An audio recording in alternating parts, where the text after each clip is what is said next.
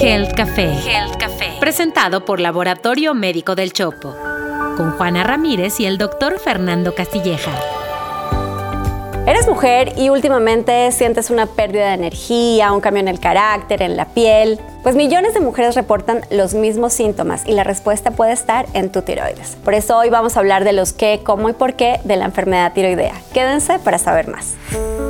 La enfermedad tiroidea afecta a una de cada 10 personas en el mundo y entre ellas, por cada hombre con enfermedad tiroidea, 8 son mujeres y en algunos casos es una enfermedad discapacitante. Así que hoy en el café vamos a hablar del tema, pero antes, por favor, quiero pedirles que se suscriban en la plataforma, que nos escuchen o nos vean para que no se pierdan ni un solo episodio de Gel Café. La enfermedad tiroidea, Juana, varía mucho según la región donde cada quien viva. Y esto tiene que ver que el yodo, que es una cosa que se necesita, es un mineral que se necesita para las hormonas tiroideas, existe en la Tierra y de la tierra los vegetales lo absorben y nosotros lo comemos en los vegetales. Entonces hay regiones del país y del mundo donde no hay yodo suficiente en la tierra. Entonces la gente no come esos vegetales o come esos vegetales sin yodo y entonces pueden tener una afectación de la función tiroidea hacia abajo. Lo que me dices es, no hay otra forma de producir estas hormonas que a partir del yodo. El yodo es imprescindible. De hecho, seguramente amigas, amigos, Juana, has escuchado el término de la sal yodatada. Pues es una forma estandarizada a nivel mundial para proveer de ese yodo que es tan variable dentro de cada región. Entonces, para proveerlo, particularmente en niños o en gente que está en los chiquitos de crecimiento, es necesario este yodo para, para hacer que las hormonas se activen, funcionen y se, y se produzcan, pues. Hablabas de la sal yodada, pero hay otros tipos de sal, que si la sal del Himalaya o de la sal de mar, en fin, eh, ¿esos también contienen yodo? No, estas sales que, que, vienen así con esos orígenes no tienen yodo. El yodo se adiciona y se adiciona justamente para que sirva como un vehículo estandarizado de aporte. No está recomendado cocinar con ese tipo de sal todo el tiempo. Ocasionalmente la puedes utilizar, claro, por supuesto. O sea, no qué pasa, nada. Si un niño, por ejemplo, nunca consume sal yodada. Eso es bien importante, este punto que acabas de decir. Si los niños no consumen sal yodada o yodatada, van a tener un déficit de hormonas tiroideas porque no la van a producir correctamente.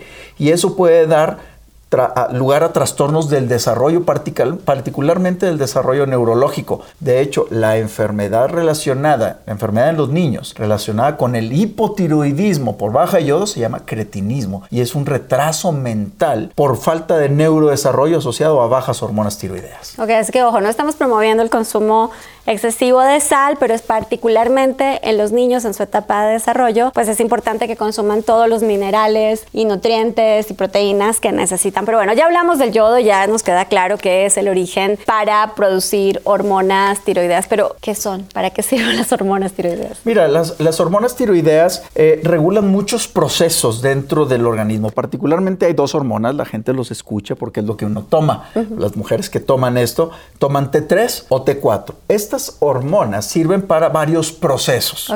Particularmente, uno muy importante es el control y la producción de la tasa metabólica basal. A ver, a ver, espera. ¿Qué es eso?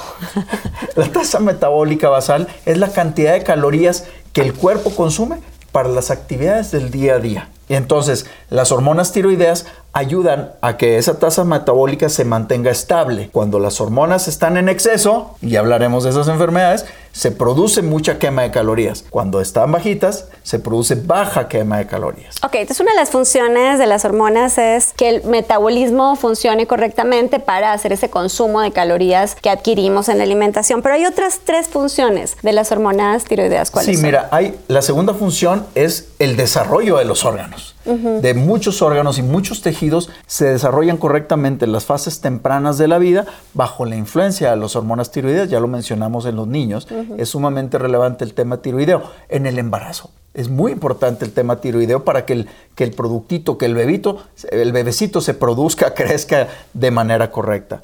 Una tercera función es el sistema cardiovascular. Las hormonas tiroideas influyen mucho en cómo el corazón se contrae, la presión arterial, el pulso, la frecuencia cardíaca son muy dependientes de este tipo de hormonas. Y además en el estado de ánimo, la memoria, la concentración. Esa es la cuarta función. La cuarta función es acá arriba, en el estado de ánimo, en el estado de concentración, la capacidad cognitiva. Ahora hablamos de la enfermedad tiroidea porque muchas mujeres nos escriben para contarnos que tienen síntomas como pérdida, aumento de peso, eh, baja energía. caída del cabello, baja energía.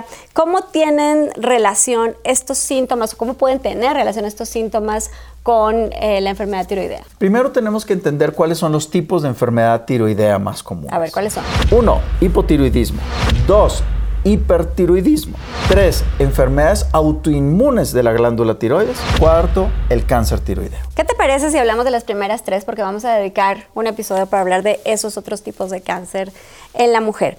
Ahora, explícanos en qué consiste el hipotiroidismo. El hipotiroidismo es por mucho la enfermedad tiroidea más común.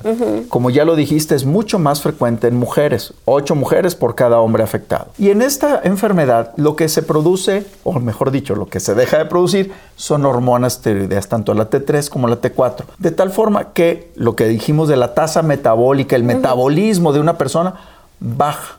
Entonces esas calorías no se consumen y como consecuencia hay aumento de peso.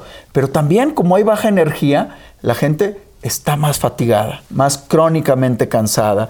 El ánimo, imagínate cómo está tienden a este ánimo deprimido, a esta falta de ánimo, de energía en general. Ok, y supongo que hipertiroidismo es lo contrario, pero explíquenos. Es justamente lo contrario, es un exceso de hormonas tiroideas que produce excitabilidad, produce temblores, taquicardias, inclusive aumento de presión y como la tasa metabólica está aumentada, la gente baja de peso a pesar de comer más. Gente que come más y a pesar de eso baja de peso porque está queme y queme de calorías. No es una buena forma para bajar de peso, porque luego llegan pacientes pidiéndome, doctor, ¿será posible que yo tome hormonas tiroideas para bajar de peso? No nada más se afecta el peso, se afectan muchos órganos por esta enfermedad, porque inclusive está relacionada con osteoporosis temprana, con disminución de la masa muscular y con arritmias, inclusive en personas mayores con infartos también. Fer, y hablaste finalmente de las enfermedades autoinmunes relacionadas con tiroides. Las enfermedades autoinmunes, como el nombre lo dice y lo hemos comentado en otros capítulos, son anticuerpos del mismo cuerpo, son defensas del mismo cuerpo de las personas que atacan el tejido tiroideo y eventualmente lo hacen disfuncionar. Ahora, todas las enfermedades inmunológicas o autoinmunes tienen subidas y bajadas, pero por ejemplo en la tiroides, de inflamaciones recurrentes, al final la, glándula se empieza a cicatrizar. Y al haber una cicatrización pasan de episodios de mucho funcionamiento, de muchas hormonas por inflamación, a dejar de funcionar. A dejar de funcionar. Entonces son, son mujeres que pasan del hipertiroidismo intermitente al hipotiroidismo crónico. Oye, Fer, bueno, ¿y se puede curar el hipotiroidismo? ¿El hipertiroidismo tiene cura? Mira, hay algunos casos, por ejemplo, las tiroiditis virales, donde hay un virus que afecta a la glándula, se inflama la glándula, produce hipertiroidismo un tiempo, se va el virus y la tiroides regresa a su, a su funcionamiento normal. Y eso es un auto, vamos a decir, una autocura. Pero como tal, el hipertiroidismo se puede tratar con medicamentos que controlan la sobreproducción de hormonas, pero no la causa. Y por el otro lado, una tiroides que dejó de funcionar, pues ya no tiene cura, ya dejó de funcionar. Entonces la mujer va a requerir hormonas tiroideas tomadas de por vida. Hay algunos casos de hipertiroidismo muy fuertes, muy severos, eh, que se llaman tormentas tiroideas o tirotoxicosis, que se tiene que tratar el momento agudo, inclusive hasta en terapia intensiva.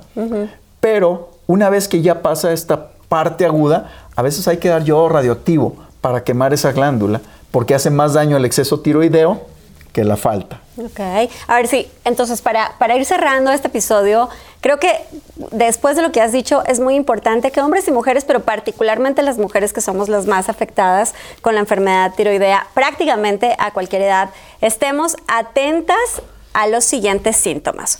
Uno, fatiga crónica. Dos, ganancia o pérdida de peso inexplicable. Tres, osteoporosis temprana. Cuatro, cambios recientes en el estado de ánimo que no tienen una explicación, eh, depresión, ansiedad, irritabilidad inexplicable, pero también no solamente con los síntomas, sino para aquellas mujeres que están planeando un embarazo. Entonces, o con estos síntomas o si están planeando un embarazo, ¿qué tienen que hacer? Pues tienen que ir a consultar con un médico internista o con un endocrinólogo, que son las personas que pueden iniciar así como que la evaluación y pueden iniciar los primeros pasos de tratamiento o de diagnóstico según, según vayan evolucionando y sea necesario hacer más cosas. ¿no? Pero pues yo solo agregaría que ya hemos hablado en otros episodios de que el perfil tiroideo, independientemente de síntomas o no, debe ser parte del check-up de las mujeres anualmente a partir de los 20 años. Y, esto, y esto es bien importante, Juana, porque existe un subgrupo de personas que solamente tienen alteración tiroidea en el examen y que se llaman hipotiroidismos subclínicos.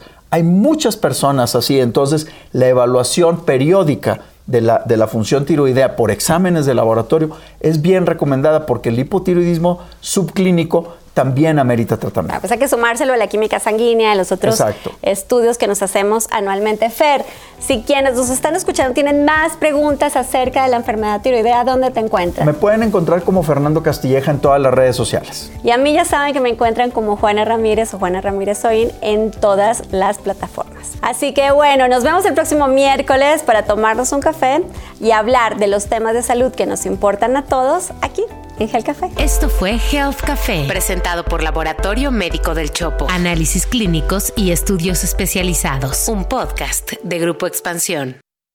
Hey guys, it is Ryan. I'm not sure if you know this about me, but I'm a bit of a fun fanatic when I can. I like to work, but I like fun too. It's a thing. And now the truth is out there. I can tell you about my favorite place to have fun. Chumba Casino. They have hundreds of social casino style games to choose from with new games released each week. You can play for free anytime, anywhere and each day brings a new chance to collect daily bonuses. So join me in the fun. Sign up now at ChumbaCasino.com. No purchase necessary. VGW. Void were prohibited by law. See terms and conditions. 18 plus.